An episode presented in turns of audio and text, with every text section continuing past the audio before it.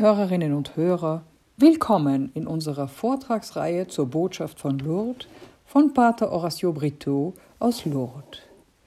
Wir befinden uns in dem Modul Quellen christlicher Spiritualität, vorgetragen von Adelheid Gemmingen. Heute setzen wir unser Modul fort mit dem Thema das Gebet. Und wir werden sehen, warum Lourdes wie eine Gebetsschule für uns werden könnte. Das Gebet ist unsere Beziehung zu Gott.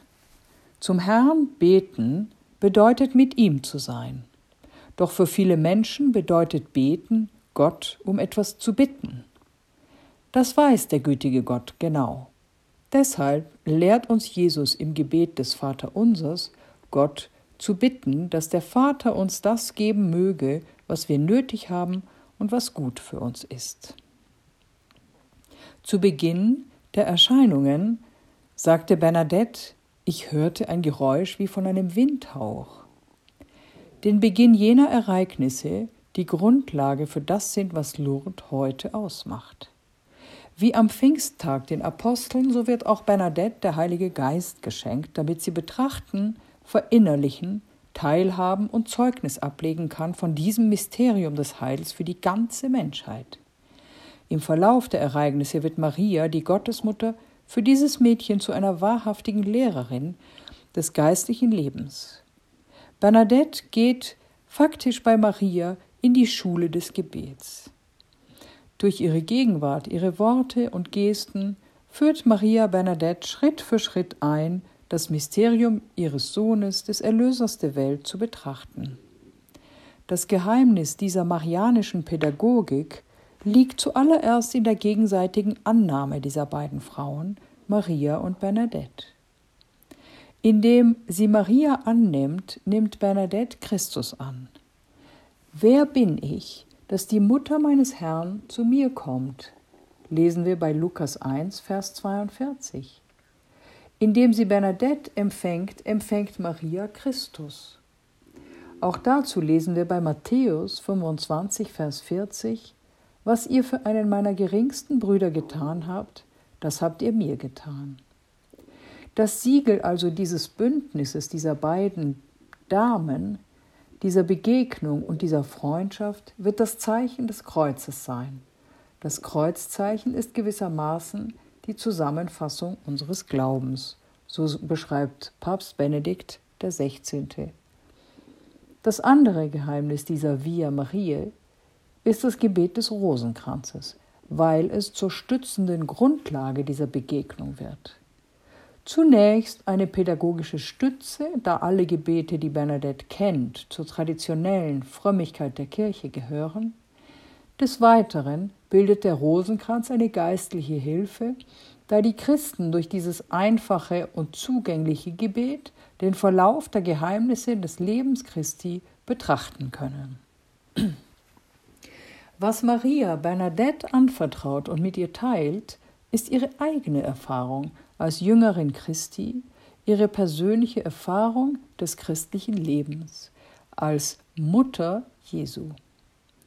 Darüber sagt der heilige Papst Johannes Paul II. folgendes. Die Erinnerungen an Jesus, die sich ihrer Seele einprägten, haben sie in allen Umständen begleitet, indem sie die verschiedenen Momente ihres Lebens, die sie an der Seite Jesu verbrachte, in Gedanken nochmals durchlief. Diese Erinnerungen bildeten in gewisser Weise den Rosenkranz, den sie selbst unaufhörlich in den Tagen ihres irdischen Lebens wiederholte.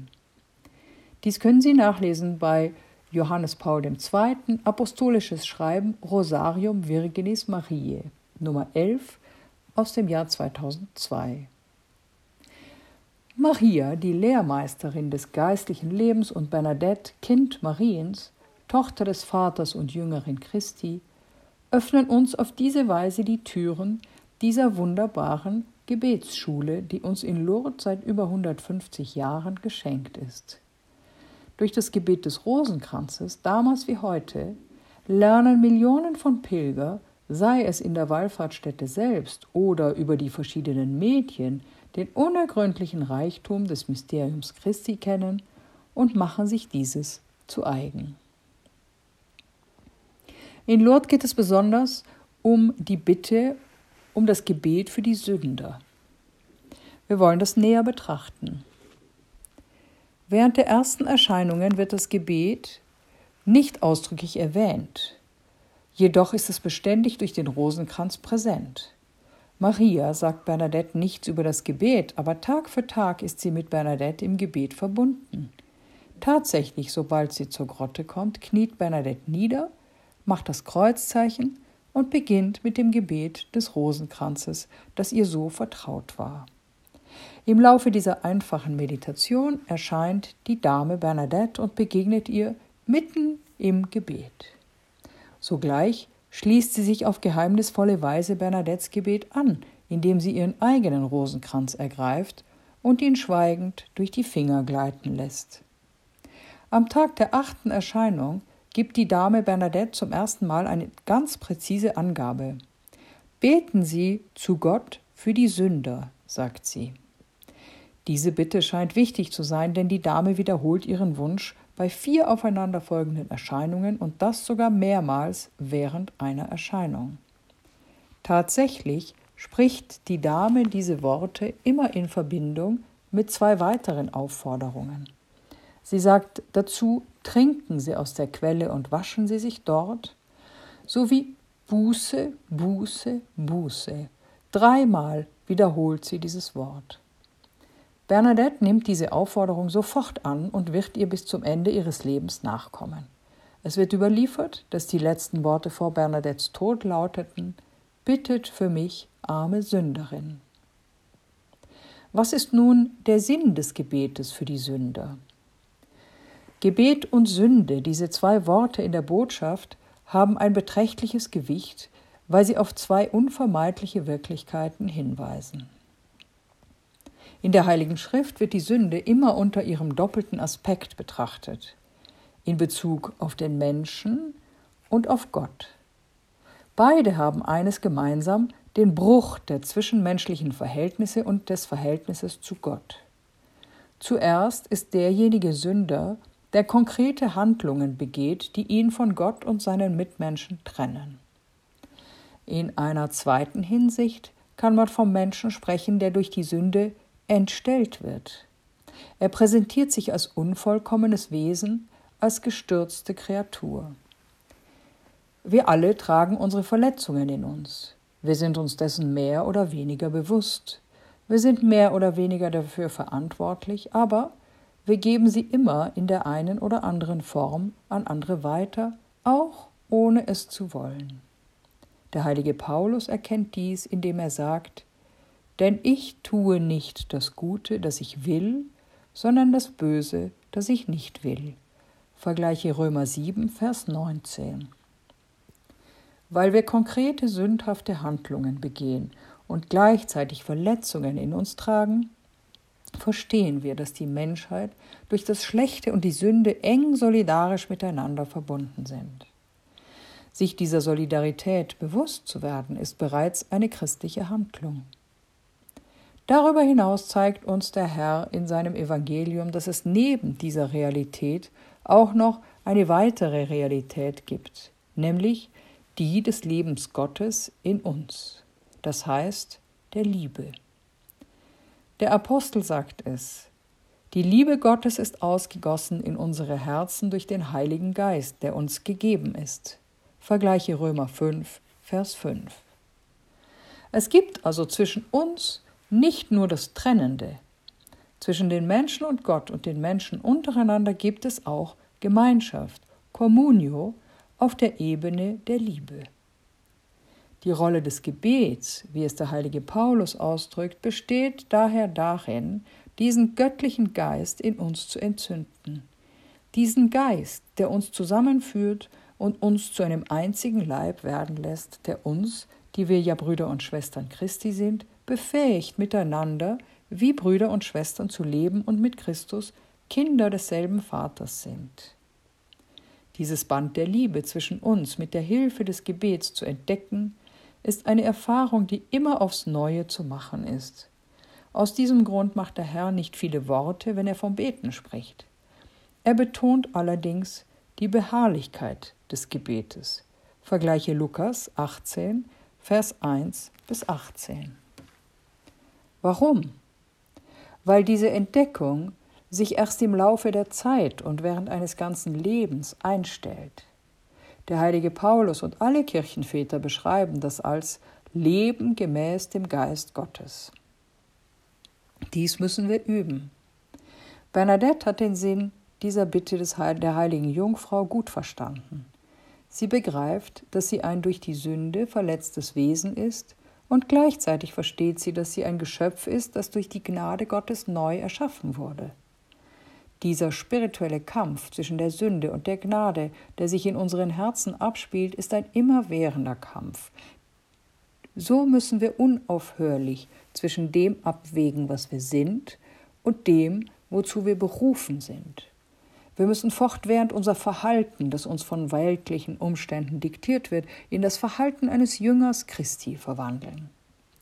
Das Gebet ermöglicht Bernadette diesen Übergang. Und das Gebet will auch uns diesen Übergang ermöglichen. Es ist der Übergang vom alten zum neuen Menschen, von dem uns der heilige Paulus spricht. Sie drückt dies mit ganz einfachen, aber umso tiefer gehenden Worten aus. Bernadette sagt, der erste Schritt geht nicht von uns aus, der zweite hingegen schon. Eine schöne Illustration der Worte des Apostels Paulus, wo aber die Sünde mächtig geworden ist, da ist die Gnade noch viel mächtiger geworden. Vergleiche Römer 5, Vers 20. Bernadette litt unter ihrem Naturell. Ich bin aufbrausend, sagt sie, das heißt fähig zu äußerst lebhaften Reaktionen, zu Lasten der Liebe, auch manchmal der Nächstenliebe, der Gerechtigkeit gegenüber den anderen. Ihr geistlicher Leiter berichtet, ich zitiere, sie hatte sich Lebhaftigkeit, mürrische Launen oder Eigensinn und zu große Empfindlichkeit vorzuwerfen.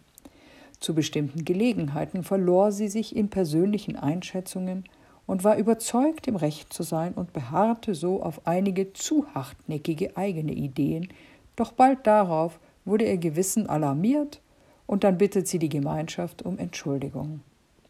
Ist das nicht sympathisch?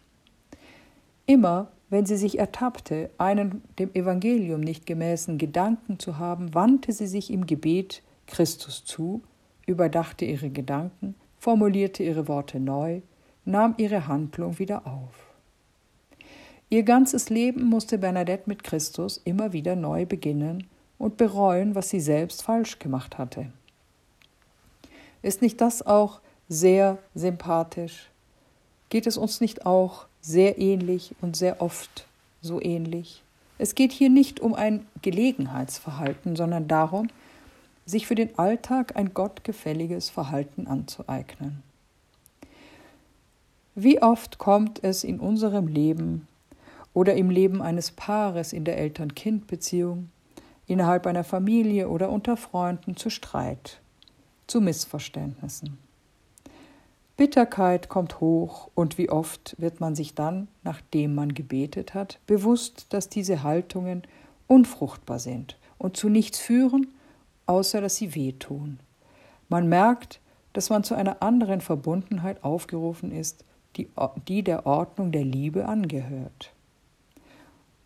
Und so können wir auch und verstehen auch den Aufruf der Mutter Gottes, den dreimaligen Aufruf zur Buße, Buße, Buße. Weil wir selbst Sünder sind, sind wir eingeladen, am Beispiel Bernadettes vor allem für uns selbst zu beten. Das ist übrigens, was der Pilger der Ostkirche macht, indem er unermüdlich wiederholt Herr Jesus Christus, Sohn des lebendigen Gottes, hab Erbarmen mit mir, Sünder. Nehmen wir also die Sakramente wahr, nehmen wir das Sakrament der Beichte wahr, von dem in dem vorigen Modul die, die Rede war. Wir sind aufgefordert, für alle Situationen zu beten, die wir Menschen verursachen und für Zustände, die wir mitverantworten. Wir sind aufgefordert, diese Situationen vor Gott zu tragen. Und Maria fordert Bernadette und durch Bernadette uns auf zur Buße, Buße, Buße und zum Gebet für die Sünder, uns selbst eingeschlossen. Wir sind aufgerufen, für Zustände, die wir miteinander verantworten, zu beten, wie Kriege, Terrorismus, Gewalt, Ungerechtigkeit, Rassismus, Armut und Missbrauch. Darüber hinaus müssen wir im Gebet für die Sünder noch weitergehen und den Mut haben, für unsere Feinde zu beten und für diejenigen, die uns nicht lieben, die uns wehtun, die uns verleumden, verachten und demütigen, damit sich diese Situationen umkehren und zu Gelegenheiten werden, die Gemeinschaft unter uns wiederherzustellen. Wir selbst können das nicht ändern. Gott hingegen kann auf unser Gebet hin diese Situationen und die Herzen der Menschen verändern. Papst Franziskus lässt uns in einem Text, in einem Buch Une année avec le pape François, un jour une pensée aus 2013 folgendes lesen. Das Gebet berührt unser materielles Leben in seinem empfindlichen Punkt. Es berührt unser Herz. Nicht Gott verändert sich, wir verändern uns durch den Gehorsam und das sich übereignen im Gebet. Ehre sei dem Vater und dem Sohn und dem Heiligen Geist, wie es war im Anfang, so auch jetzt und alle Zeit und in Ewigkeit. Amen.